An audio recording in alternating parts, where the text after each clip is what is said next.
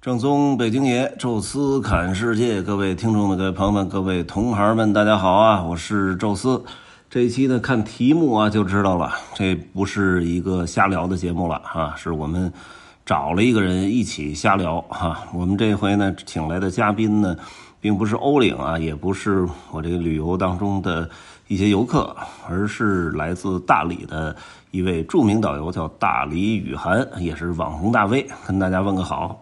Hello，大家好，我是雨涵。雨涵呀，跟我是在抖音上认识，因为那时候同时差不多开始做抖音，哎，所以就有些交流，有些互相的学习。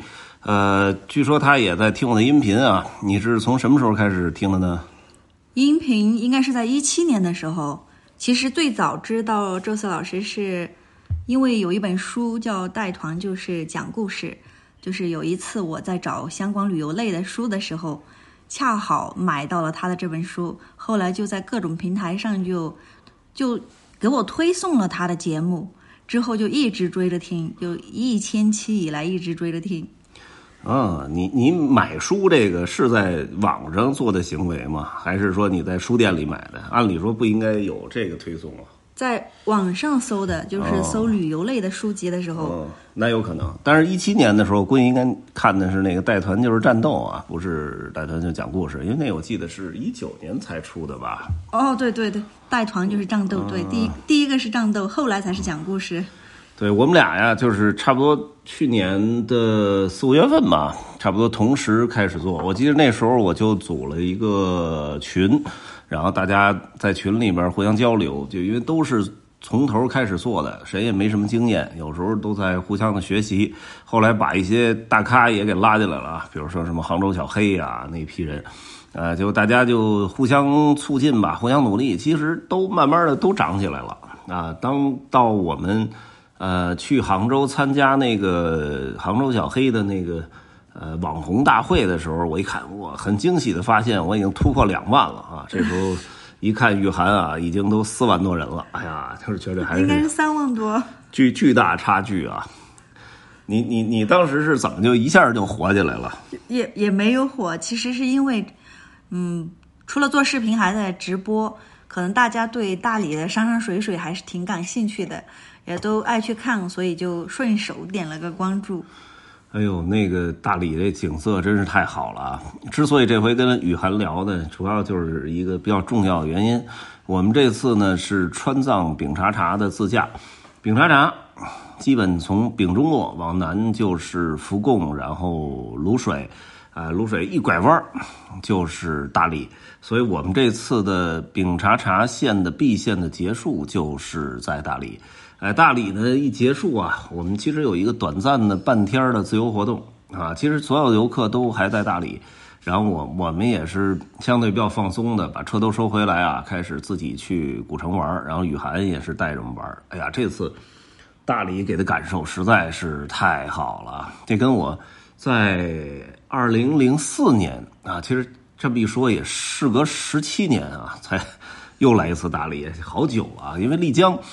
实际上我是后来陆陆续续去了有三四次，然后昆明呢，其实后来连带团转机，然后包括那时候组织那个什么滇东南的旅游啊，其实陆陆续续也去了有三四次。哎，中间这大理居然事隔十七年才才再来啊，然后给我的感觉就是变化特别大。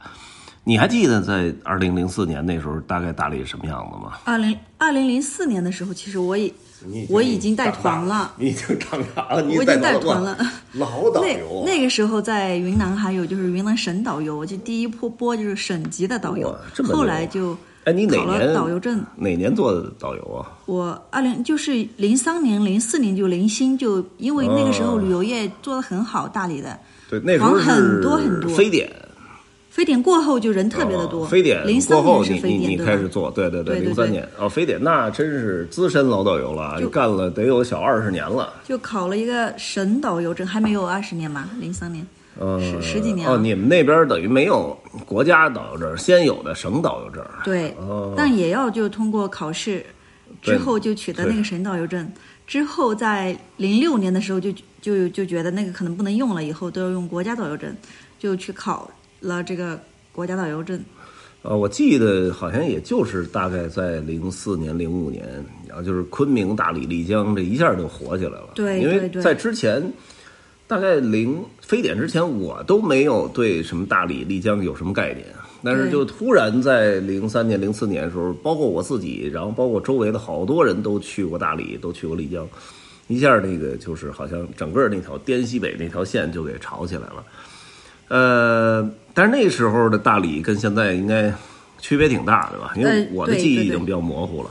就就像他一直在成长。零四年、零三年的时候，大理的景点就是，要不就上苍山，要不就去游坐游船游洱海，要不然就是古城、桑塔、蝴蝶泉，就这几哎，样。对对对，三塔但。是现在的大理就是特别多元，它新进就是多了很多这种网红网红的值得去的地方。我们那天就是在大理去的地方，也不能全部代表大理，只去了其中的一点点，还有很多非常值得去的，就是有圣托里尼啊，还有那个新的那个大桥，有英伦风，拍出来都是大片。什么什么圣托里尼？那不是希腊的？圣托里尼，对我们那里是希腊的圣托里尼芬尼芬尼。哦，就是它的那个造型，就像希腊的那种建筑的造型，哦但在那个角度就可以看到洱海绝美的景色，中间有有金梭岛，还可以看到苍山的日落，看到那个那个光叫什么光？耶稣光。对对对对对，那个就很美，时常看到那种粉色的日落、橙色的日落、紫色的日落，就是因为光线的变化会很美。嗯确实，确实这次是真的感受到了，因为这一路啊，其实风景都不错。你从那个川西走过来，然后上到西藏，西藏感觉天都特别近，然后又下到这个丙中洛走那个怒江大峡谷。哎，这一路其实真正说赶上那种下雨、刮大风，几乎就没有啊，都是风和日丽的。但是，哎呀，真的走到大理，突然就感觉还看到了彩虹，啊，对，天怎么就那么好啊？那个云呢，就是飘的还特别快，然后又白，然后又多，呃，蓝天，然后下边是这个苍山洱海，哎呦，就一下感觉就心情特舒畅啊，可可能也搭上这个团队结束了啊，就就一下这个心里这重担就一会。儿下雨，一会儿天晴，一会儿有彩虹，吧？对对对一会儿有蓝天。对，这回给我的感觉特别好。你知道，就是二零零四年的时候，当时我，呃，我在大理，你知道住哪儿吗？就是好像是嗯大理古城的南门吧，就是现在那个、那个正门，南门刚一进去，嗯那古城里边有个二三十米，就刚一进去左边、有一个叫 MCA，不知道现在还有哦，没有？还 MCA 叫曾经是大理非常火的一个，是吧？呃，很有活力的，类似于青年旅社青年旅社的那样的一对个，还有一个游泳池，对吗？啊，对对对，里边一大花园，然后有游泳嗯池，当时叫湄公河，MC 湄 M 就是煤矿湄公河，然后哦 C 是呃文化好像 culture，然后 A 是什么什么嗯 agency 还是什么什么 academy，就是湄公河文化研究所，是类似那么一个名字的缩写。时常从那经过，虽然没有进去过。啊，但是那个，哎呦，那个真的特别好，有有一个天台，然后能看到古城的城墙，嗯然后有一个特别大的游泳池，虽然谁也不在里边游泳，然后有时候他们会举行活动，看得到他有人往水里中，哦水里跳。完了就是有大花园儿，然后我们是住在了它那个，其实就像是一个酒店大堂的那么一个特别开阔的一个空间。当时我印象特别深，呃，我们那个房间就是那个大厅，实际上算一个房间，然后我们那个房间是三十个人住，叫三十人间。完了就是整个这这一个屋子，大概每隔一米多放一个床垫儿，住的人多吗？全住满了。就是三十个人全住满了，全住满了。然哇，那后当时多有意思！对，当时好像是我记得是二十块钱还是三十块钱一个床位，然后就是你你的那个你自己的那个区域是一个床垫儿，然后盖上那个被褥什么的，然后旁边呢有一个小灯，它连接着那个电线。然后还给你留了一个插座，然后你可以充电什么的，基本就是这一个小区域，连床头柜什么一律都没有，什么衣柜什么都没有。完了我就看那那些拥有满屋子的人，对对对，我看那那就是就大家就都把那个行李往那床那儿一扔啊，就床是你的空间，完了就出去玩去了。里边有时候电脑、手机充电就在那儿，也没人管，也没人也没人偷。完了，我记得我当时是睡觉的时候，对面是俩这个以色列的夫妻，然后左边是一个好像西安的老师，右边是一个意大利的小伙子。哎我，男女混住，完了就不同年龄、不同国籍，然后一晚上这个说话也是就是各种语音、各种各种这个这个语言。那时大理就挺国际范的。对对对，然后那个就是就是呼噜都都是完全不同国际风格，哎呀，就特别有意思。所以当时大理给我最大印象是是这这次住宿，然后我当时我记得去了苍山，那时候就有索道了。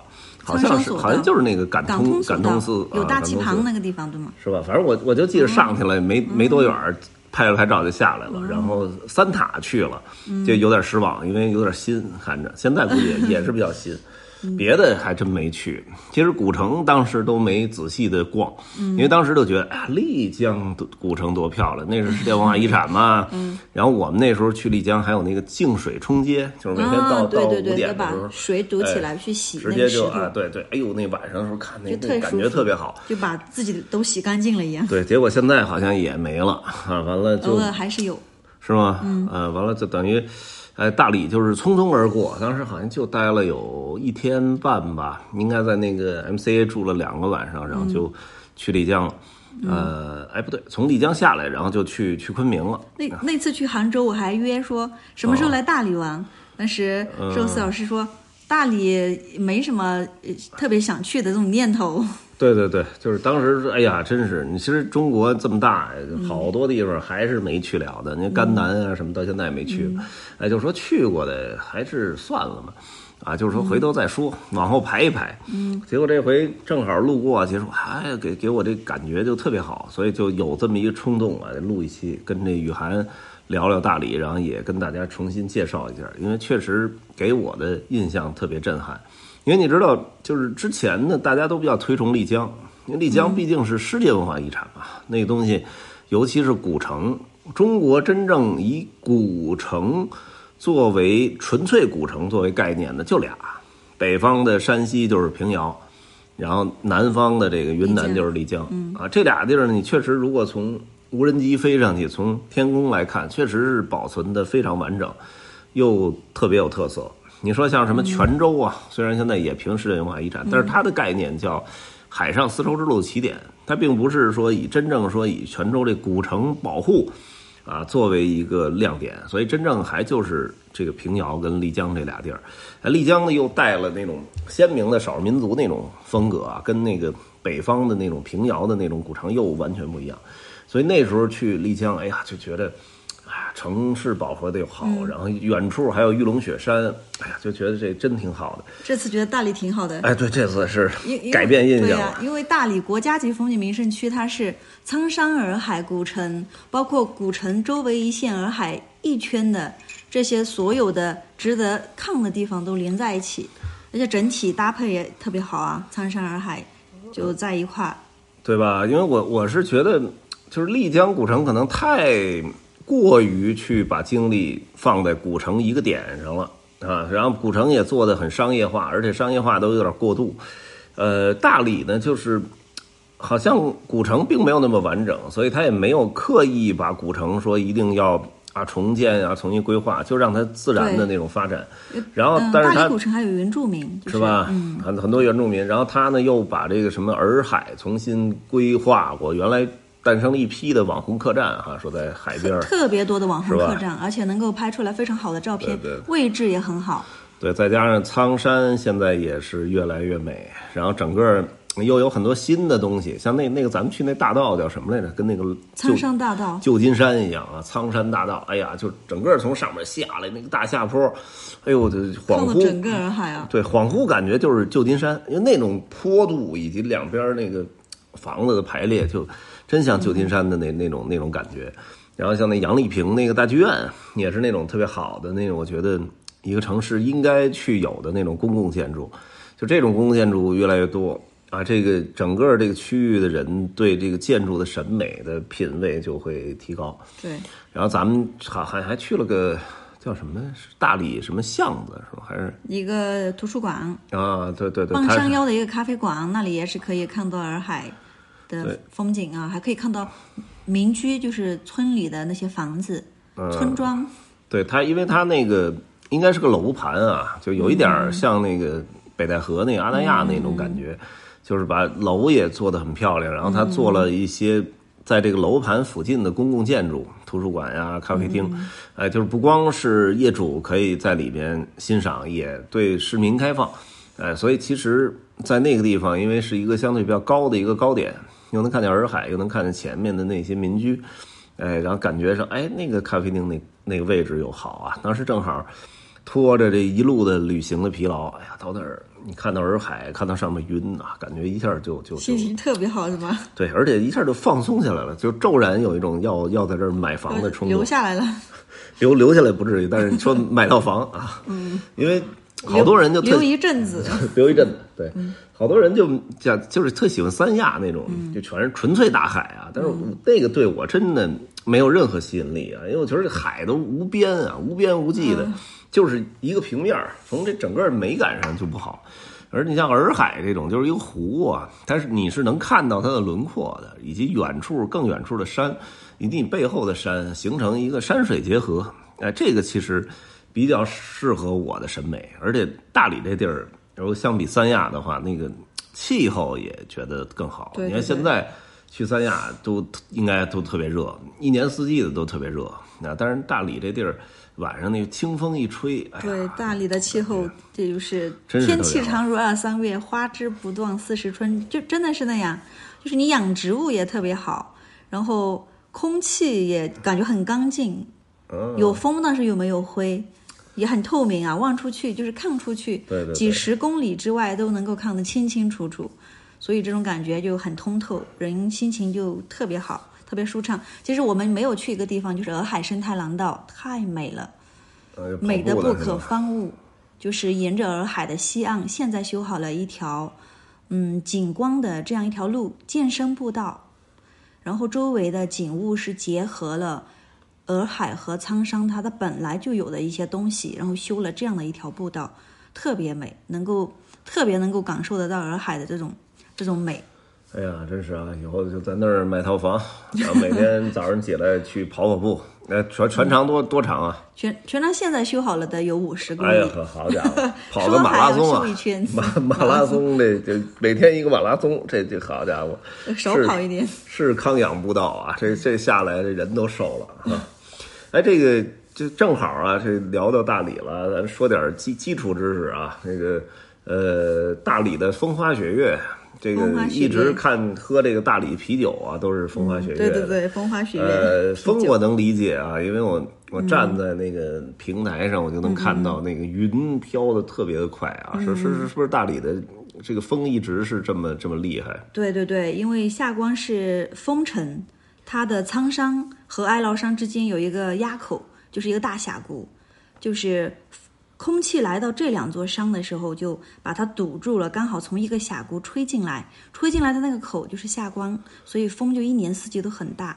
哎，你你你说这个哀牢山在大理的什么位置啊？哀牢山，我们去的那个不是苍山嘛？苍山就是海西坐西靠东啊，然后哀牢山就是。一直苍山山脉再往南边走，再延伸出去的那一列山脉，但是中间它断开来了一个峡谷，就是下关。对，哦，等于都在这个洱海的西边。嗯，对，哀牢山在西南边。啊，西南边，然后等于在在在下下关那个位置有一个峡谷，峡谷，然后风都是从那个地方吹进来的。所以就是，如果你现在那个关还在是吧？大理那个下关还有吗？下关对还在，下关其实它指的就是苍山。结尾的这个地方的一个关口，苍山和洱海这个地方有一个关口叫下关。你要站在下关那儿，是不是这风就更大了？对对对。哦，那就是风花雪月，指的就是下关的风。上关的花。上关的花。对。就是一个，呃，上边的西蛮大官人的带的花。不是上关的花，说的是上关那个地方，它有一种花名字叫龙女花。龙龙什么？龙女。龙女花。啊，那就是观音菩萨那个侍女。那的花是吗？呃，它开十二瓣，如果是闰月，它就有闰月就十三个月，十二它就开十三瓣花瓣啊。嗯。然后这个花现在呢是找不着了，留在了徐霞客的游记当中。哦，它是什么颜色？什么颜色？没没有什么没有什么确切记得，应该是粉的红的十二瓣十二个颜色，嗯、呃，没有哈。没有。然后现在指的就是家家门前有流水，户户院内都养花。白族人特别爱养花，大就是大部分家里都会养很多种花，因为气候太适合植物生长了，每一种花都会开得很好，长得很好，那就是不用特意去打理它。等于就是原来是这个狭义的指某一朵花对或者某一每一种花而现在是广义的指整个大理的对对对，白族人气候适合种花。对对对，啊，你们家有花吗？有有很多，你你你是不是有有一个自己的花园儿什么的？啊，自己的倒没有，就是家里面都就院墙上啊也会爬出来那种三角梅，就是开的花期很长，哎然后里面种种些花，白族当地的山茶，嗯山茶花山茶花，嗯，那个在《天龙花八部》里对，长得都出来啊。开的都很好，几乎不用管它，哦，哎呀，你你说我我就说要到你们家家访一下嘛，就得 没得得去。对，得看看你们家这个真正白族的、嗯纯粹白族人都都住的都是什么样子啊？多质朴的样子！一进去，嗯白族民。居就三方一照壁，四合五天井。你们家你们家家现在还这样吗？我们现在住的房子不是那样，但老家的房子还是那样。嗯，现在一进去就不是照壁了，一个落落地的投影大电视啊。嗯。完了，直接进去一个那个按摩的大沙发椅，哎呀，但但是白族的那个院子啊，就是老式的这种建筑，青瓦白墙的，然后一层一层底一层楼，就是两层那种小院子，嗯，进去就会让人觉得很安心、很安宁，就觉得很踏实。就本身那个白色就就能让人稍微静心嘛。你看那医院不是都是白色，护护士就都穿着白衣服，你你就平静一点；护士都穿着红衣服，你你这个对，白整个就白族的民居、白族的房子很讲究，它上面都会有青瓦白墙、水墨画、画画，还有雕刻、石雕、木雕，还有它建筑它讲究格局。大理的房子多的是坐西朝东，这个还要好一些的坐向。嗯，其他地方呢都是坐北坐北朝南。的好一些，因为大理这个地方是，如果要背靠苍山，就是哦，其实跟山面有关系朝大海，啊。春暖花开，就坐西朝东，就就跟其实跟山山有关系对对对跟山西有关系，对。嗯，哎，对对了，咱们介绍一下这雨涵，雨涵是白族是吧？应该算一半白族，一半彝族。啊，你登记的是白族是彝族？登记是汉族，是吧？呃呃，这个这个有有什么区别吗？就是白族跟彝族，就你们你们家家庭生活的那个那个区差异。我我想没有成一家人之前可能有区别，就成一家人哦了、都没区别，大家都挺快乐的，但是按按着这个白族人的习惯生活吗？还是彝族人的习惯怎？么高兴怎么来，没有特别非要哦按照哪一个的生活习惯，大家都觉得嗯，挺好的。哦，那那就挺好。这块儿还真是少数民族特别多啊。嗯，就是对，白族、彝族、回族、傈僳族、拉祜族、藏族，哦在大理都有。啊，对我我们在好像就在苍山道上看到一条街，就是回族的那个清真寺吧，就在那儿。对对对，那里是对回族特嗯那个村是的五里桥村。得了，咱们继续再说回来，那个花也说完了，雪呢是叫下关风，上关花，苍山雪，苍山雪洱海月。。嗯，就苍山现在还下雪吗？冬天还是会下雪的，冬天还是会下雪，也有积雪。现在气温都升高，只是不能常年都看到雪了。在我们小的时候是半山腰以上，啊、常年积雪，就是不管是现在还是全球全球变暖了，是吧？也有关系啊，是的。呃，那就是说有雪特别好看是吗？所以才才才写的风花雪月啊。对，苍生的雪，那月呢，就是一个月亮的月亮倒影月吗？对，嗯，等于是你你想象一下，就是那种那种深蓝色的天空挂着银色的月亮，月亮在洱海上看上去都会特别大，然后倒影在水中，波光粼粼的银色的波光粼粼的洱海上，就像月亮和星星就洒在了海面上，然后你划了一艘小小船，唱着唱着渔歌，然后再打上来几条洱海的鱼，铁锅炖大鱼。多爽！这这不像是白族的这饮食，听着像东北的。这一会儿再酸辣鱼、酸辣鱼、砂锅鱼，呃一会儿这鱼没打上来，就直接就大铁锅炖自己了。那不会，那不会。嗯，你这现在洱海还让打鱼吗？让打鱼，就是你们来的这段时间也是洱海的开鱼期，开鱼期打到的鱼，呃，一米长的都多，嚯，很大。什么鱼啊？这这它是那种这里是？大的是鲢鱼多，但是哦还有其他的鱼，就是鲤鱼啊、草鱼、鲫鱼。里面最好的一种鱼是鱼葵，是公鱼。公鱼就是它没有鳞片，哦也没有竖的那些小横的那些小刺，哦就是，直的刺，就像泥鳅的那个像像海鱼了对对？有点像泥鳅的那个皮一样的，它没有鳞哦片，适合老人和孩子吃。现在洱海里面还是多了，有一有有些年就有点快没有了，现在又又多了，哦，就时常能打到公鱼。行了，这鱼我也不吃啊，我就 不不多探讨了哈。这个洱海，咱们你你还带我们去了这个，呃，叫什么呀？就是古城里边人民路哈。对 咱这哎呀，酒吧一逛，童老已经就迷失在那儿迷失了他，哎，这这走到一半又回大理了，走到攀枝花儿哈，童老这突然觉得不行，大理我还要大理。我还要再待几天，又 又折回去了。我靠！我说这多大魅力！认识什么姑娘了？真是他找把这人民路找到了他自由的灵魂，他说他不能白活，对对对，人民路上有我的好心情嘛，就是这个真有他的好心情。等于这痛痒。当时你们相相当于，应该也不能说叫年轻时候吧，应该也就是 也就是也就是几年前，嗯嗯嗯，也就是几年前哈。那应该你都看到他们的现场演出过哈。呃，对，但是当时就没有，后来他就是就是也不是特别激动，就觉得他们就是和大理来的每一支普通的乐队，每一个普通的人，就像童老这样的人，他们一样，他们就在这里展展示自我，放飞自我，因为这样的人特别多。对对对，因为这乐队要没成名，其实你你对他的关注度肯定也不是那么高。他正好在路边儿，可能你也就你也就看了啊，你也没有什么说很激动的样子。大大理啊当时有一些音乐节，他们也唱的多，就是可嗯能一场音乐节他们唱了十首歌都这种情况都有。嗯，当时啊，在洱海边的那些音乐节，但是确实，我觉得那个就人民路的那种气氛是太适合这些乐队去成长了。因为我有时候也在在什么丽江啊，还有在那个北京的那个五道营嗯啊，什么后海啊，也去酒吧听过。哎呀，就感觉。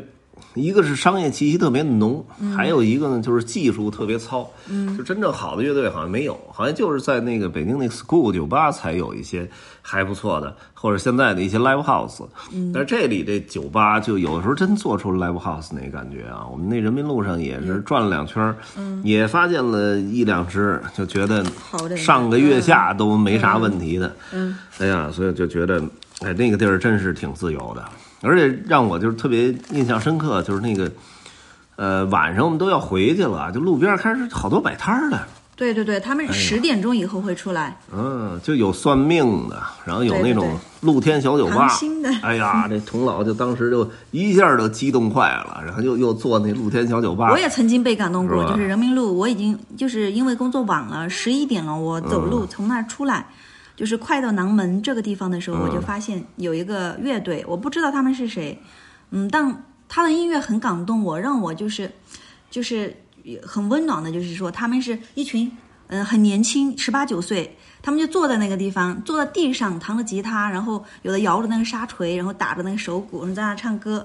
他们就放了一排喝的东西、吃的东西，他们就写块牌子，随意，意思就是你可以吃，你也可以往里面投币，就坐在那个地方。然后那里就坐好多人，可能有一十多个人就坐着，就是特别陶醉，然后就有也就特别享受，就觉得是真实的，坐在地上也没垫什么，就这样坐着，我就觉得我也很想坐下去，只是只是我我没有我没有勇气坐在地上，哎呀，这但但是那感觉太好了，对对就是那那种自由是青春的样子哎呀，就这是已经在北京完全看不到了，而且在其他地儿好像也没有看到。我还专门卖什么的都有，还有卖故事的，就是就是我给你讲故事，你给我嗯五块钱。嘿我还看到那种，就是还有很多，就是这是我我的明信片，你看我在这儿拍的照片，这张照片十块钱，然后就摆一个摊，我要投路费，反正各种各样的形式都有。还有就是聊天的啊，就是聊天或者你我我有我有酒，你有故事吗？或者我有故事，你有酒吗？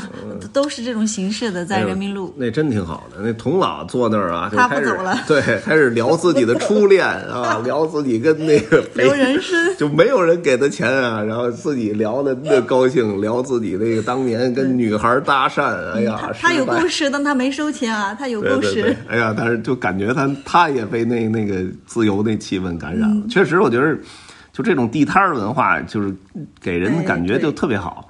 啊，其实像像欧洲啊，像有些地方，就是还刻意的保留了这种地摊儿文化。你外国叫 flea market，就是跳蚤市场。嗯，呃，其实那些东西就是到周末的时候，好多人其实也没有营业执照啊，他也不是做这个的，就是可能把家里的一些旧货或者哎，自己也有这样的市场，是吧嗯麋鹿星球这个地方，还有就是以前四季麋鹿星球。对，四季集市还有床单厂那些地方，哦也就是比如说周末我们会把自己的值得好的东西，比如说我们手工艺品，让让孩子也可以，我们自己也可以，然后放在那个地方可以交换，就是可以交换你的东啊西。这这太好了。你可能会有，比如你你有书，你或者是说你有衣服，或者是说你有吃的、或者做的独门秘籍蛋糕啊，这个时候可以出售，也可以交换。有的时候就我们有时候会，比如说哎这个挺适合他，我们送给他这个哎小玩具啊或者这些东西，就有这样的一种很自由的集市。就哎呦，这真真的说的我又又想去了哈、我也得折返啊，得得过去了。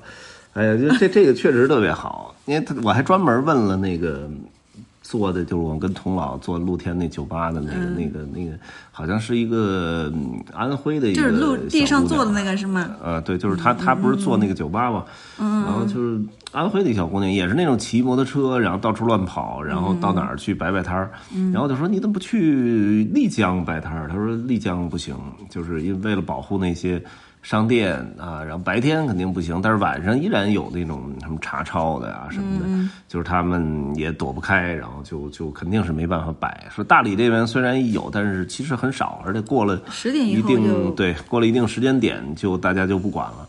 而且音不大就对，而且确实你，你你这个商店，你本身十点就关门了嘛，你也也不会影响到你的生意，而且他们可能做的东西跟你这个前面这个店本身也没什么联系。对，呃，让你去在这借着他那个位置去摆摆摊，哎其实完全都特别好，有时候也在人民路看得到，是吧看？得到有人喝酒到天亮，唱歌到天亮。对对对，我觉得童老现在就是可能就宿醉，已经躺在街上，然后等着人家抬走的样子。哎呀，那但是那那个感觉真是真是他朋友圈看的挺开心的，放飞呢，呃，对对对，被那风景给迷的不得了。哎，越越开心越压抑啊，所以需要放松啊，需要彻底的放松。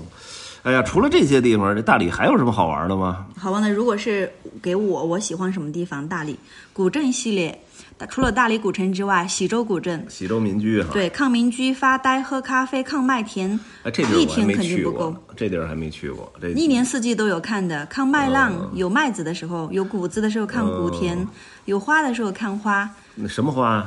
呃，花可多了。大理现在万亩花海，沿着呃就是苍山这一面，洱海边上有很多花海，哦，有很多花海，就是各种颜色的，名字暂且不说，就是颜色都特别丰富，紫色的、红色的、黄色的、白色的、粉色的，你都看不完。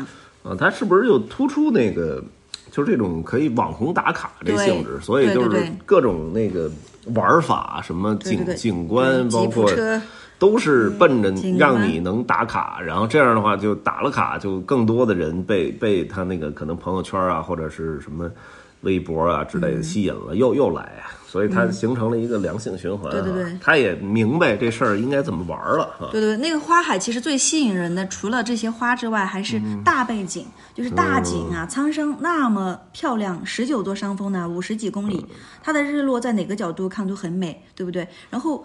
对，前面就是洱海，它不仅就看这些花海，它就在这种大背景的映衬下就更漂亮了。再加上天是蓝的，抬头就很开心，低头也很开心，所以就花海很真多真。挺好，真挺好。这个啊，对，还有《天龙八部》影视城哈城，那个我倒还真去了，因为我们那时候好像零四年，应该是，好像就是乔峰啊，就是那个胡军，哦，那一版的胡《天龙八部》军、林志颖那一版，好像是刚演完没多久，所以我们那时候应该是最火的，然后就去了。但是已其实已经没什么印象了啊。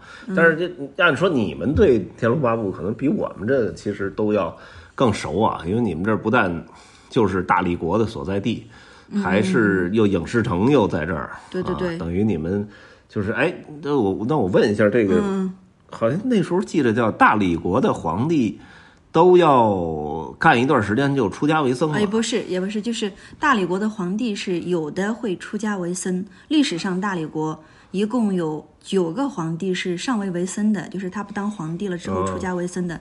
天龙八部》里面的那个段誉，啊他的真实姓名呢叫段正言，他爹就是段正淳，啊他段正言也是出家为僧的。嗯出家为僧的那个寺院呢叫无为寺，离大理古城就六公里这样。哎，不是那个小说里叫天龙寺，有这寺吗？对对对，天龙寺、大理寺、崇圣寺就是一个地方，就是你去的那个三，塔三那个地方，，那个就对就是天那个那个是原来叫过天龙寺，还是有一个别名儿？就是那里就是天龙寺、崇圣寺、大理寺。哦，就那个地儿是是是他们正经出家为僧，还是你说这个什么？那个是古时候算是一个皇家寺院，但是后来被毁了，就是战火也多。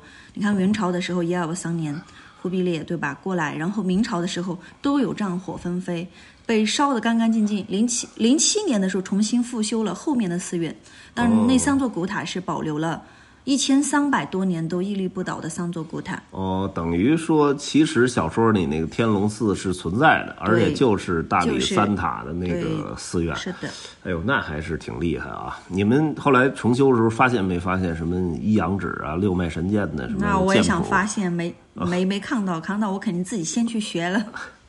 哎呀，真是啊，这个我想学凌波微步，那带团多轻松啊！哎，凌波微步跑得快吗好像不是大理国的秘籍吧。段誉会呀、那个是好像是逍遥派的武功，对不对？逍遥派，但是因为当时那个无崖子带着他那个小师妹叫齐玉峰跑到了大理那个是叫剑湖吧？应该在哇，剑湖可。美了，剑湖。剑川哇，它的日落真的是残阳如血。我见过最美的日落就在剑湖，从丽江回来的路哦好像。好像说在剑湖的湖底，然后弄的一个狼环福地，然后在那儿等于实际上最后哎两个人是死了还是什么变故，然后把那个怪不得我没学会凌波微步，去剑湖找。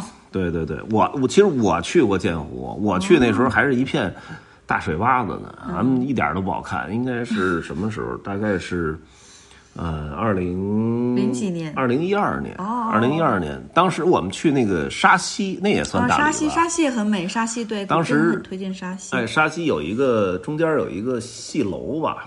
对，戏台古戏戏台，完了，哎，特有感觉对吧哎还有个大树对对对对。但是那时候就是只有中间这戏台，然后其他的其他都是普通的民居，然后那种客栈啊什么的，就有那么一两家，嗯就是特别少，完全没发展起来啊。然后当时路过剑湖的时候还停了一下，专门拍了个照，就说：“哎去呀，沙溪，这属于这个剑湖湖底狼环福地啊，没找着。茶马古道的一个重但是。现在估计估计应该也发展的不错了哈。对，沙溪现在还是保留了很古朴的这种风貌，但是住宿和餐饮还是能够找得到稍微可以一点的，哦，很多客栈、咖啡厅，还有一些艺术家会在那个地方扎堆，比如画画、嗯，真是不错嗯，唱歌，唱那种很苦的那种、很深情的那种歌的人，老是在那站。哎呀，所以这大理啊，还是得常来啊，不能说隔个十多年再来一次，常 来常来，这个就太冤了啊！这个咱们听众也是啊，这得得得常来啊！咱们这大理雨涵啊，在这听众群里都有，谁要想去大理，想找他当导游啊，找我找我，哎，可以！找我要联系方式啊！这个真是，呃，我觉得刚才说也是一套一套的啊。这个，而且发现大理导大理导游这文化水平真高啊！一会儿说诗词，然后一会儿形容了一个什么特美的意境、啊，这不还没说的吗？词汇量还挺大，真挺厉害的哈。这个行啊，那今天呢，咱们就就跟大家聊到这儿吧。这大理，我觉得以后常去，没准儿常去常有这个新鲜的这种呃感触，到时候再跟大家分享。也感谢雨涵啊，跟聊了半天，谢谢跟大家介绍大理这个地儿啊。咱们风花雪月都聊完了，下面得喝点这个风花雪月的啤酒了哈。呃，这期就说到这儿吧。有什么想说的，也欢迎大家畅所欲言，聊聊你眼中的大理。啊，也欢迎大家在听众群里多多交流啊！微信搜索“宙斯”微信号这六个字汉语拼音全拼，加我之后会邀请您进群。也欢迎大家关注抖音“宙斯看世界”，同时欢迎大家关注抖音“大理雨涵”哈。这期就，聊到这儿，下期再见。再见。